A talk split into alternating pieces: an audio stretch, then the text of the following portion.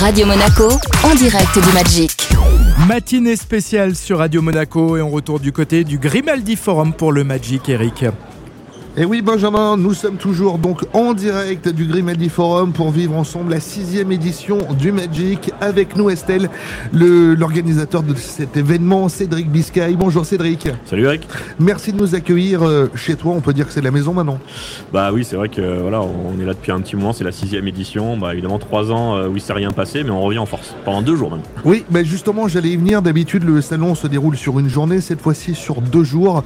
C'est pour faire plaisir euh, aux gens qui vous suivent depuis très longtemps que vous avez euh, pensé le faire sur deux jours? Bah alors oui, ça c'est ça c'est vrai, mais c'était surtout on voulait prendre une revanche sur ces années de Covid. Quand on a eu la première annulation, on s'est dit on va revenir sur deux jours, parce que ça nous a affecté. On s'est dit mais non, nous on veut pas être annulé, on va être plus fort que tout ça. Donc on s'est dit on va faire deux jours et on a gardé cette idée de faire sur deux, sur deux jours. Et comment euh, vous est, eu, euh, vous est venue l'idée de faire ce festival il y a donc pas six ans, mais il y a bien une dizaine d'années maintenant? Bah, en fait, à la base, c'est quand j'ai créé la société euh, Shibuya Productions, on voulait faire un dîner de gala pour célébrer euh, cette l'ouverture, et on avait invité plein de monde, hein, des célébrités du manga, du jeu vidéo, film, etc. Et il y et il y en a plein qui ont dit oui. Donc on s'est dit mais c'est dommage de garder ça pour nous, il faudrait qu'on montre euh, tout ça au public. Et c'est là qu'est venue l'idée de faire un, un salon où on aurait des célébrités euh, bah, du monde de la pop culture qui échangeraient avec le public. Et Magic est né, est né de ça, ça devait être un simple dîner de gala en fait à la base. Avec euh, la fin des restrictions Covid, est-ce que c'est plus facile de faire venir aujourd'hui des stars internationales? Euh, non, c'est pareil qu'avant en fait. Nous, on a les les stars qui viennent ici, elles viennent parce qu'elles nous font confiance. Donc c'est pas euh, spécialement la destination ou euh, même le format, etc. C'est vraiment bon bah c'est c'est des relations personnelles qu'on tisse au fur et à mesure des années. Enfin moi par exemple je travaille avec le Japon depuis plus de 20 ans maintenant. Donc c'est pour ça qu'il y a des artistes qui viennent euh, ici au Magic et qui viennent même pas à d'autres événements, euh, même aux États-Unis, en Europe euh, ou autre. Donc on a on a une grande chance par rapport à ça. Et comment vous est venue euh, justement cette euh, passion pour le Japon, pour la culture japonaise? Euh, Moi, je suis un enfant euh, d'une émission qui s'appelait le Club Dorothée, euh, qui passait. euh, ah ouais, donc j'étais un, j'étais un grand fan. Donc euh, tous les mangas, finalement, je les ai d'abord connus en dessin animé. Bah, les, Goldorak, les Albator, les Olive et Tom, les Chevaliers du Zodiac, enfin tout ça, tout ce qu'on connaît. Bah, Dragon Ball, je cite même pas Dragon Ball, mais il y a, y carton rouge direct pour moi là. Mais c'est ça qui m'a donné envie de travailler là-dedans et j'ai voulu en faire mon métier. Et, euh, et par chance, euh, ça a pu, euh, ça a pu fonctionner. Je pense que c'est grâce au fait que l'école n'a jamais rien proposé sur ces secteurs-là à mon époque que j'ai dû le faire moi-même. Et donc finalement, peut-être que j'ai réussi ce, ce Magic pour ça, parce que bah, j'ai dû me débrouiller. Avant d'en venir à votre casquette de dessinateur de manga, car Je dessine pas, mec. Attention, non, tu me prêtes beaucoup de, trop de talent. hein. De manga, pardon.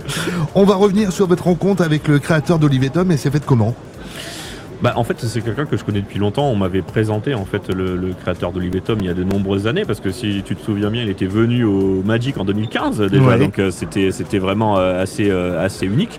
Et euh, bah, c'est des connaissances communes en fait. hein. Moi, je rêvais évidemment de rencontrer l'auteur d'Olive Tom. C'est un de mes mangas euh, cultes. bah, Ça se voit d'ailleurs, euh, on va juste dire aux auditeurs là qui nous écoutent, euh, tu as le survêt Olive et Tom. Bah oui, oui, moi je suis, je suis un fanboy. Moi je suis un passionné.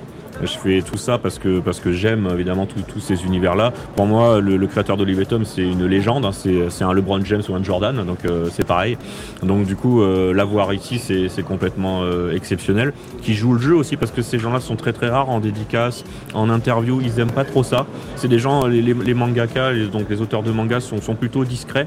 Donc euh, c'est vraiment pour nous faire plaisir euh, qui sont présents et moi j'en suis reconnaissant pour ça parce qu'on arrive à, à créer des choses qui, qui, qui n'ont pas cours d'habitude. Et toi qui les, qui les connais bien, est-ce qu'ils s'attendent à avoir autant d'amour du public Bah, dans en fait, un pays étranger? Ils sont souvent surpris. Mais parce qu'en fait, ils, ils sortent pas souvent euh, du Japon, donc euh, évidemment, ils ont des news de leur éditeur ou quoi qui leur dit que ça cartonne, parce qu'évidemment, euh, Olive Tom, je crois, c'est plus de 100 millions de, de mangas vendus, donc euh, c'est quand même rien. hallucinant. On a d'autres auteurs, enfin je sais pas, Sakaguchi, euh, Final Fantasy, c'est 160 millions d'exemplaires vendus, donc forcément, ils ont des fans partout dans le monde, mais ils s'en rendent compte évidemment quand ils se, quand ils se déplacent et qu'il y a une file d'attente énorme à la, aux dédicaces, que tout est que tout est plein, et c'est ce qui se passe euh, finalement. Ils le voient quand c'est quand c'est le Magic. Il y a le neuvième tome donc de votre manga Blitz qui vient de sortir il y a deux jours à peine. Euh, quelle a été la réaction du prince Albert de Monaco euh, lorsque vous lui avez présenté le tout premier manga avec son portrait dedans? Bah, euh, il était super content en fait. Moi, bah, le prince, c'est- incroyable ce qui s'est passé d'avoir eu l'autorisation de le faire apparaître dans le, dans, le, dans le tome 4.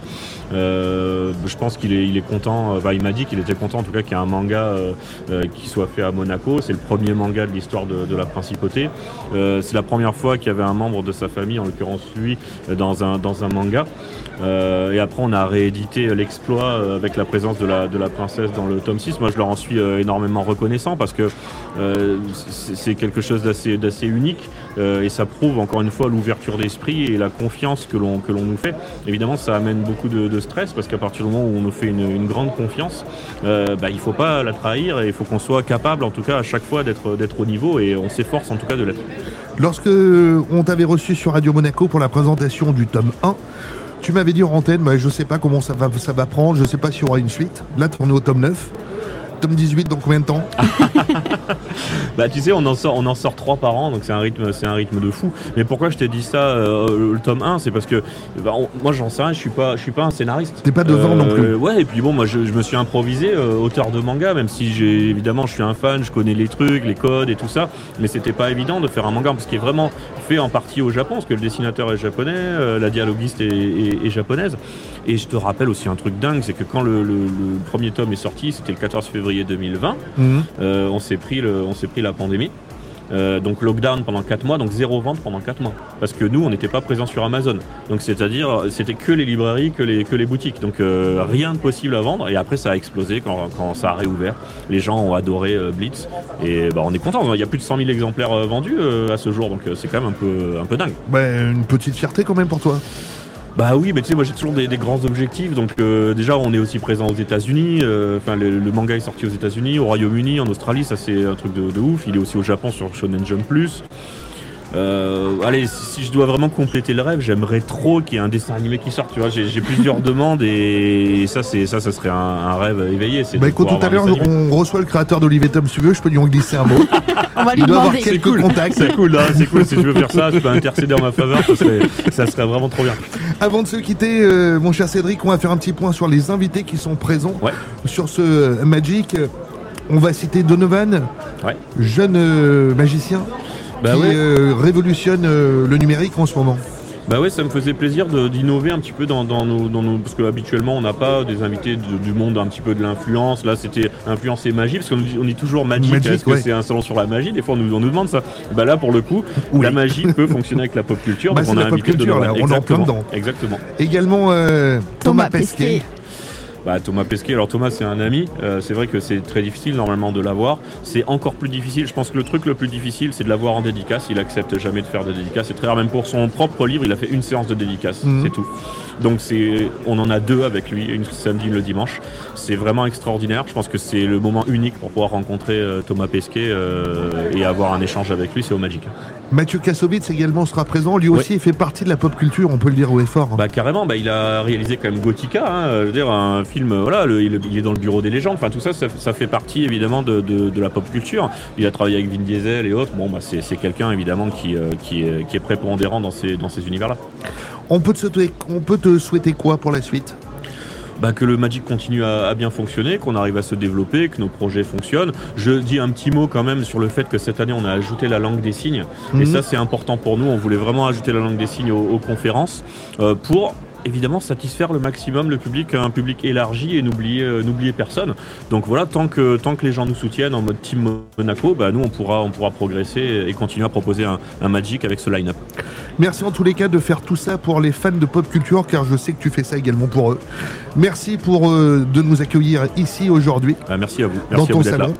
Et à très bientôt sur Radio Monaco. On te retrouve de toute façon euh, tous les mercredis, jeudis et samedis pour ta chronique pop culture. Eh oui, merci, merci à tous, merci d'être venus, c'est cool. À très bientôt mon cher Cédric. Ciao, ciao Le retour de la musique sur Radio Monaco, c'est avec Benjamin qui est en studio. Et voici Major Laser et DJ Snake sur Radio Monaco. Radio Monaco, en direct du Magic.